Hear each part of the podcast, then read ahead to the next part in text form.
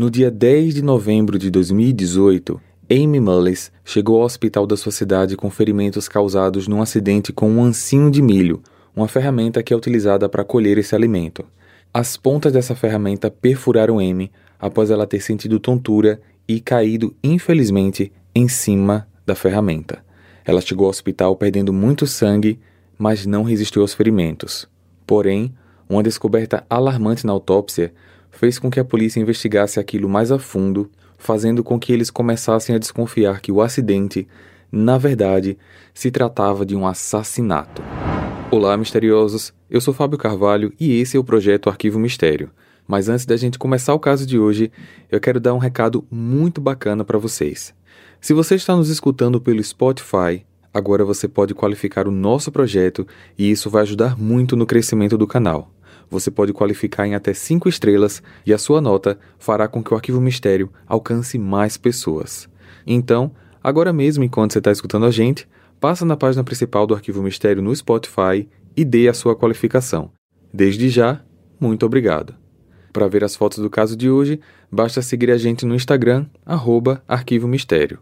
O link está na descrição desse episódio. Recados dados, vamos para o caso de hoje.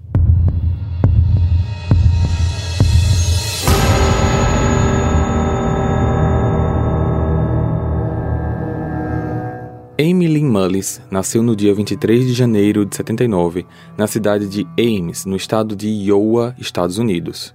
Só que ela cresceu na cidade de Eudora, que também fica no mesmo estado. Em 11 de setembro de 2004, aos 25 anos, Amy se casou com Todd Mullis, um fazendeiro e criador de porcos. Ela se mudou para a fazenda do Todd, que também ficava em Iowa, e tiveram três filhos juntos: Tristan, Taylor e Wyatt Mullis. Nesse período, Amy trabalhou como enfermeira em alguns hospitais locais, só que em 2013 ela largou sua carreira e decidiu trabalhar exclusivamente na fazenda da família. No início de novembro de 2018, quando ela tinha 39 anos, Amy passou por um procedimento médico, cirúrgico, e eu pesquisei muito para tentar saber se esse procedimento era por necessidades de saúde ou se era por escolha estética. Só que todos os lugares apenas dizem que foi uma cirurgia e que ela deveria ficar em repouso sem executar exercícios físicos severos por pelo menos uma semana. No dia 10 de novembro, Todd, juntamente com o filho mais velho, Tristan, que na época tinha 13 anos, acordaram cedo para começar as tarefas na fazenda.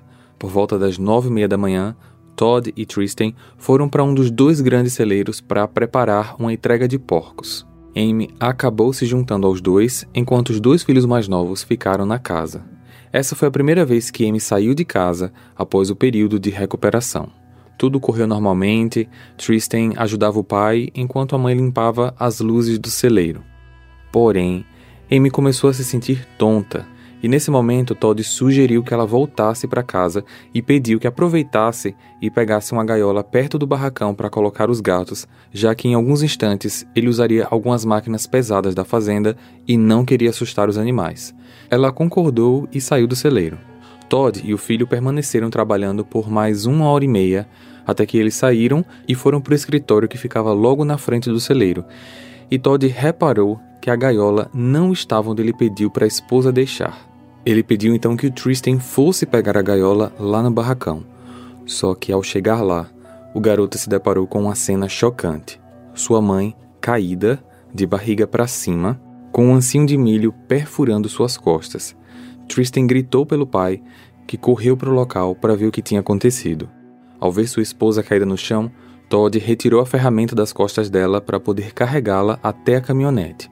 Ele a colocou nos bancos de trás, no colo do Tristan e começou a dirigir em direção ao hospital. No caminho, ele fez uma ligação para o 911.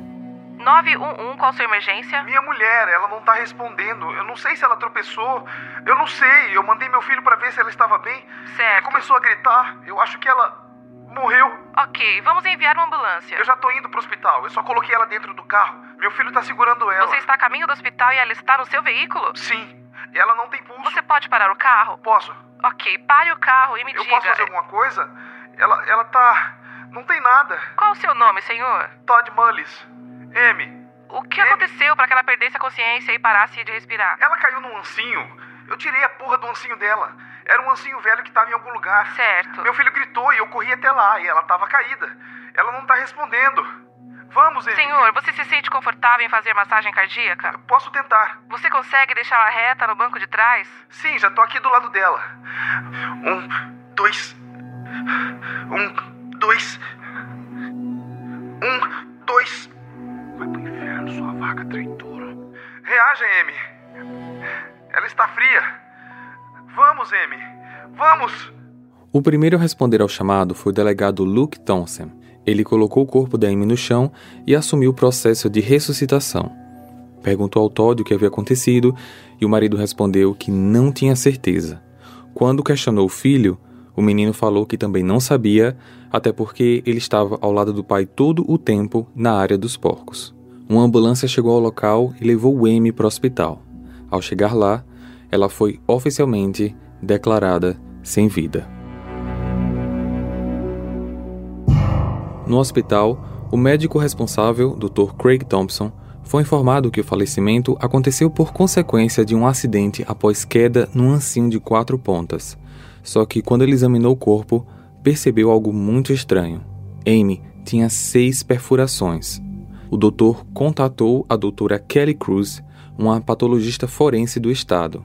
Além da quantidade a mais de perfurações, a doutora apontou uma diferença na direção delas, o que indicava que ela havia sido perfurada pelo menos duas vezes. A doutora ainda apontou alguns ferimentos por força contundente no rosto da vítima, o que indicava que Amy tinha tentado se defender de alguma coisa. Ao final da análise, uma coisa ficou clara: Amy tinha sido assassinada. Durante a noite, um outro delegado, chamado Travis Hamesat, chegou na fazenda da família. Ele se direcionou imediatamente para o barracão onde Amy tinha sido encontrada e o examinou em busca de evidências como sangue em outras ferramentas ou em outros locais afastados do ponto do acidente, só que ele não encontrou nada. Tendo pouca experiência em resolver homicídios, sendo que o caso da Amy era o quarto que ele tinha que lidar nos últimos 10 anos, as autoridades locais recorreram à Divisão de Investigação Criminal do Estado para ajudá-los. E a primeira coisa que essa nova equipe checou foi o histórico do casal. Através de depoimentos de amigos e familiares, eles descobriram uma situação problemática entre Amy e Todd. Amy sempre reclamou que o marido trabalhava demais, que não passava tempo suficiente com ela, que só gostava de ficar em casa quando ela queria sair, e as coisas ficaram ruins em 2013, quando ele descobriu que a esposa estava tendo um caso fora do relacionamento. O casal até tentou se reconciliar, com ambos indo para uma terapia de casal. Amy terminou esse caso, deixou seu emprego para trabalhar na fazenda e passar mais tempo com a família, só que mesmo assim as coisas não melhoraram.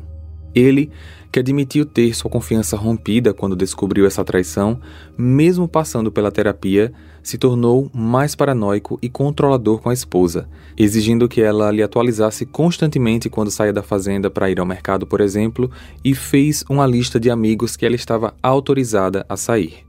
Amy costumava conversar bastante com seu irmão Jeff Fuller, e numa dessas conversas ela relatou para ele a intenção de pedir o divórcio, o que o levou a montar um pequeno estoque de móveis para organizar a nova casa da irmã e dos seus sobrinhos após a separação. No decorrer dos anos seguintes, mesmo casados, Todd e Amy passaram a não dormir mais no mesmo quarto. E em 2018, Amy começou um novo caso, só que dessa vez com um funcionário da própria fazenda, Jerry Fresher. Vale ressaltar que Jerry também era casado e tinha filhos.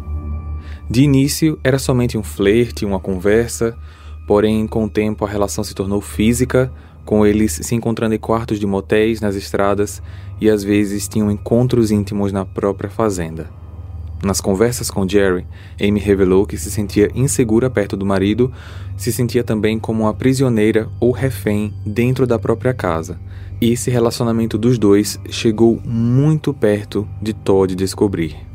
Em julho desse mesmo ano, ao examinar a conta telefônica, Todd percebeu que o número da Amy trocou uma quantidade muito grande de mensagens SMS com Jerry e decidiu conversar com os dois. Ambos apenas confirmaram que as mensagens eram todas relacionadas a trabalho, até mostraram algumas mensagens com esse tipo de conteúdo, Mas depois da conversa, Todd também conversou com a esposa do Jerry, que assegurou não saber nem desconfiar de nada sobre os dois. Todd então decidiu abandonar as suspeitas. Em agosto, Amy conversou novamente com seu irmão Jeff e contou que agora estava decidida a realmente dar entrada no divórcio após a próxima colheita da fazenda, e assim chegamos ao início de novembro, quando Amy fez a cirurgia e dias depois acabou sendo envolvida num incidente. Essa versão dos fatos narrados agora foi a montagem das informações obtidas pelos depoimentos das testemunhas, só que a versão do Todd era muito diferente e não condizia em nada com o que havia sido coletado dos demais. Ele insistiu que sua relação com Amy era sólida e que raramente discutiam, principalmente depois da terapia de casal iniciada em 2013. Só que a polícia estava bastante desconfiada dele, principalmente porque, se o divórcio que Amy queria pedir fosse concluído, Todd perderia boa parte da fazenda, principalmente se ela conseguisse ficar com a guarda das crianças, além de ainda pagar uma pensão. Detalhe: a fazenda era muito bem estruturada, com máquinas de tecnologia de ponta e estava avaliada em mais de um milhão de dólares. Além de Todd, a polícia também investigou Jerry, que seria uma outra pessoa com acesso à fazenda e um possível suspeito para querer matá-la, já que a descoberta do caso deles poderia arruinar o seu casamento e a sua vida próxima dos filhos. Jerry admitiu ter se envolvido com Amy, mas que no momento do crime ele estava em sua casa em Animosa, a 45 minutos da fazenda a localização do seu celular e um álibi bem sólido com o filho, que se lembrava de tudo o que havia feito com o pai naquele dia, retiraram as suspeitas das autoridades sobre ele e as direcionaram então, agora exclusivamente, de volta para o Todd. Outra pista alarmante contra ele foi encontrada no seu iPad, onde a polícia descobriu algumas buscas na internet com frases como como matar mulheres infiéis, como matar esposas traidoras e o que acontecia com esposas que traíam seus maridos nas tribos astecas. Essas e outras pesquisas datavam no decorrer de 2018. Além disso, algumas imagens salvas no aparelho eram desenhos de corpos humanos onde apontavam órgãos vitais, sendo que essas fotos foram salvas no aparelho apenas quatro dias antes da morte da Amy. Assim, em fevereiro de 2019, Todd aos 42 anos, foi preso sob acusação de assassinato e os seus filhos passaram para a guarda provisória dos avós maternos. Hey, você se interessa por crimes reais, serial killers, coisas macabras e tem um senso de humor um tanto quanto sórdido? Se sim, você não está sozinho. Se você precisa de um lugar recheado de pessoas como você, Venha conhecer o podcast Pátria Amada Criminal. Todas as semanas tentamos entender o pior da humanidade. Nesse processo a gente ri, chora, fica brava, fofoca, porque afinal de contas é assim que a gente fala quando está entre amigos. Suas novas melhores amigas trevosas estão aqui no Pátria Amada Criminal. Em seu julgamento, a promotoria o acusou de ter planejado a morte da esposa desde 2013, após descobrir sua primeira infidelidade e que após M ter passado por um procedimento médico, ele havia encontrado a oportunidade perfeita para criar a situação do acidente e acobertar seu crime. Durante os diversos dias de julgamento, um dia em específico chamou bastante a atenção de todos que acompanhavam o caso. Foi tocado na corte um trecho da ligação que ele fez para o 911 e parece que ele sussurrou para si mesmo durante a ligação: Vá para o inferno, sua vaca traidora. Quando eu fui perguntado se podia fazer os procedimentos de ressuscitação, eu disse que faria o que fosse preciso. E você fez isso? Você fez o que fosse possível para salvar a sua esposa nesse ponto? Sim. E você começou então a massagem cardíaca, certo? Sim. Você escutou a fita que a gente tocou aqui outro dia, correto? Sim. Então nos diga, por favor, o que você estava pensando naquele momento em que estava fazendo essa massagem cardíaca. Eu queria fazer ela voltar. Certo. Agora eu vou tocar de novo a parte em que você está fazendo a massagem cardíaca e vou pedir que você escute com bastante atenção algo entre as compressões. Ok. Você consegue deixá-la reta no banco de trás? Sim, já tô aqui do lado dela. Um, dois. Um, dois. Um, dois. Vai pro inferno, sua vaca traidora. Reaja, Amy. Você acabou de escutar um sussurro no áudio? Sim. E o que você sussurrou? Eu não consegui entender. Eu vou tocar de novo com um áudio tratado. Você consegue deixar a reta no banco de trás? Sim, já tô aqui do lado dela. Um, dois. Um, dois. Um, dois. Vai pro inferno, sua vaca traidora. Reage, Amy. Você acabou de dizer vai pro inferno, sua vaca traidora? Não. Você não ouviu isso? Não. Entre as suas respirações, você não ouviu nada? Nem inferno, vaca, traidora, nada? Não. Nada mais a declarar, meritíssimo. Durante o julgamento, várias pessoas próximas do casal foram chamadas para depor, como amigas dela, o irmão dela, o Jeff, e também o ex-amante Jerry. Todos apontaram o comportamento controlador do Todd, a imensa vontade que ela tinha de se separar dele e a sensação constante de ameaça que ela sentia perto do marido. Comentários como: ele pode um dia me matar, posso desaparecer a qualquer momento, se eu desaparecer, esse é o provável local que vocês vão me encontrar, foram frases comuns que quase todas as testemunhas disseram que Amy falava para eles. A defesa afirmou que a vítima havia sido assassinada, porém não haviam provas diretas que incriminassem Todd, e o principal álibi dele era o filho, que esteve com o suspeito todo o tempo. Só que, alguns dias antes do garoto ser chamado para testemunhar, Tristan foi entrevistado novamente e admitiu que perdeu seu pai de vista por alguns minutos quando foi buscar água no escritório na frente do celeiro. Isso mudava por completo a força do álibi, colocando Todd numa posição mais complicada perante ao júri. Assim, a procuradoria concluiu dizendo que Todd teve tempo suficiente para executar um crime e que, além disso, esse crime foi premeditado. A defesa rebateu, dizendo que o tempo de Tristan ir buscar água no escritório não seria suficiente para que Todd matasse a esposa, além da polícia não ter encontrado qualquer vestígio de sangue nas roupas dele. A decisão do júri foi difícil.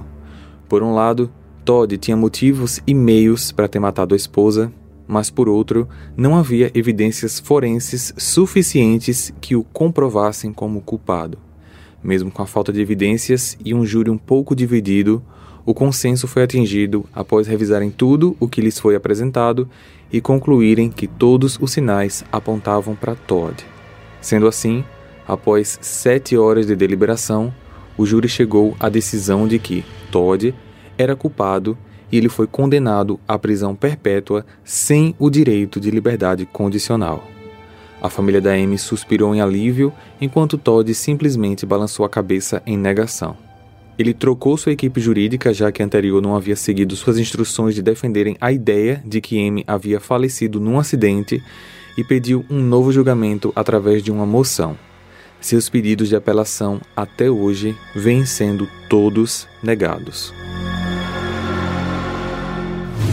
Compartilhe esse episódio com seus amigos para ajudar no crescimento do canal.